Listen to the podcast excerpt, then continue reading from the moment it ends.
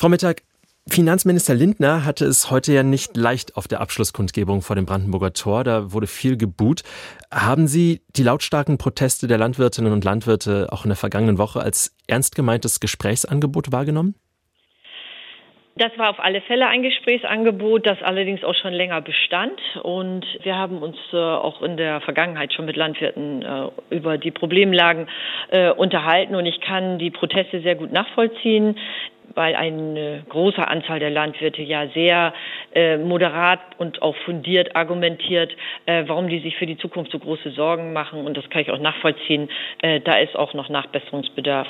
Sprechen wir doch mal über die ähm, Konfliktlinie und die Kompromissmöglichkeiten. Einer der Lösungsansätze, der jetzt diskutiert wird zwischen den Bauernverbänden und der Politik, ist mal wieder die Tierwohlabgabe.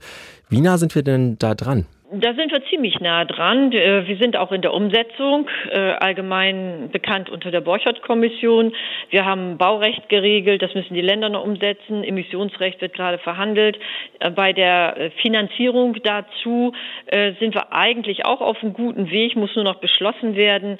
Mastschwein ist geregelt, Ferkelsauen kommt dazu, Transport, Schlachtung, Eier, Geflügel und Rindmilch muss unbedingt in diesem Jahr noch kommen. Und dann hätte man die Eckpunkte der Borchardt Richard-Kommission umgesetzt.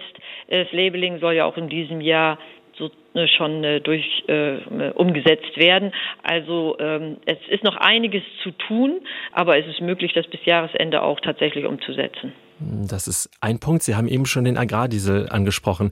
Gibt es da irgendwelche Kompromissmöglichkeiten über das hinaus, was Sie bisher jetzt schon wissen?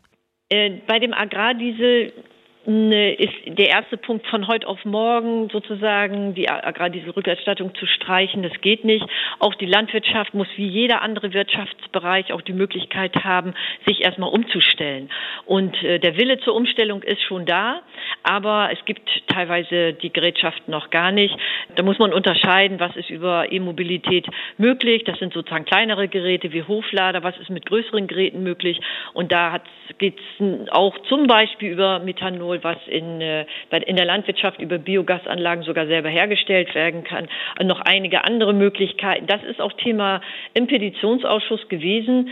Äh, da muss noch geforscht und da muss noch entwickelt und natürlich im größeren Rahmen umgesetzt werden. Es ist möglich, aber der Weg, die Möglichkeiten zu nutzen, ist länger als nur ein, zwei, drei Jahre und schon gar nicht von heute auf morgen. Der Wille in der Landwirtschaft ist vorhanden, aber genau wie Wirtschaft muss sich auch Landwirtschaft erstmal umstellen können, bevor sie es machen.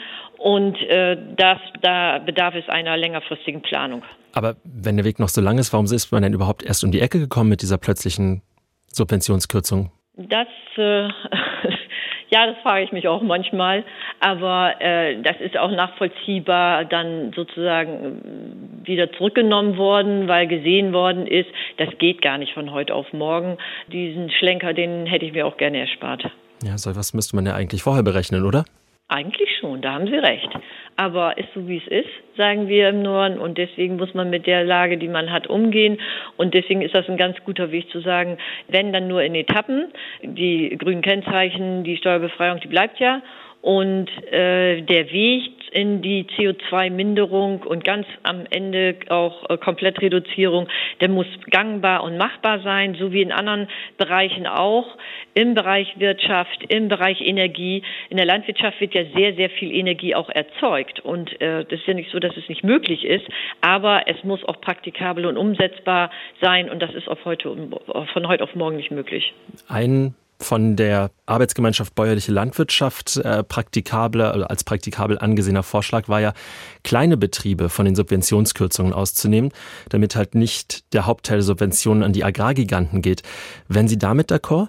Naja, Subventionskürzung, das ist sehr allgemein gehalten. Man muss immer gucken, die Betriebe sind sehr unterschiedlich strukturiert und es ist schon ein Unterschied, ob ich jetzt Ackerbaubetriebe, Grünlandbetriebe, ob ich große, kleine im Norden, Süden oder Osten, Westen habe. Äh, da ist eine hohe Spezialisierung in der Landwirtschaft und mit allgemeinen Regelungen kommen wir da nicht weiter. Aber genau Alle, das, genau das wäre ja quasi ein Ansatz, große und kleine Betriebe unterschiedlich äh, zu subventionieren. Das ist auf alle Fälle wert, geprüft zu werden, in welchem Rahmen man ähm, da unterschiedliche äh, Leistungsmöglichkeiten offeriert. Allerdings jetzt einfach zu sagen, und das ist äh, sozusagen die Lösung, die allen hilft, das ist zu kurz gefasst. Äh, das ist ja eine Problemlage, die sich über Jahre, ja, 10 Jahre, 15 Jahre entwickelt hat.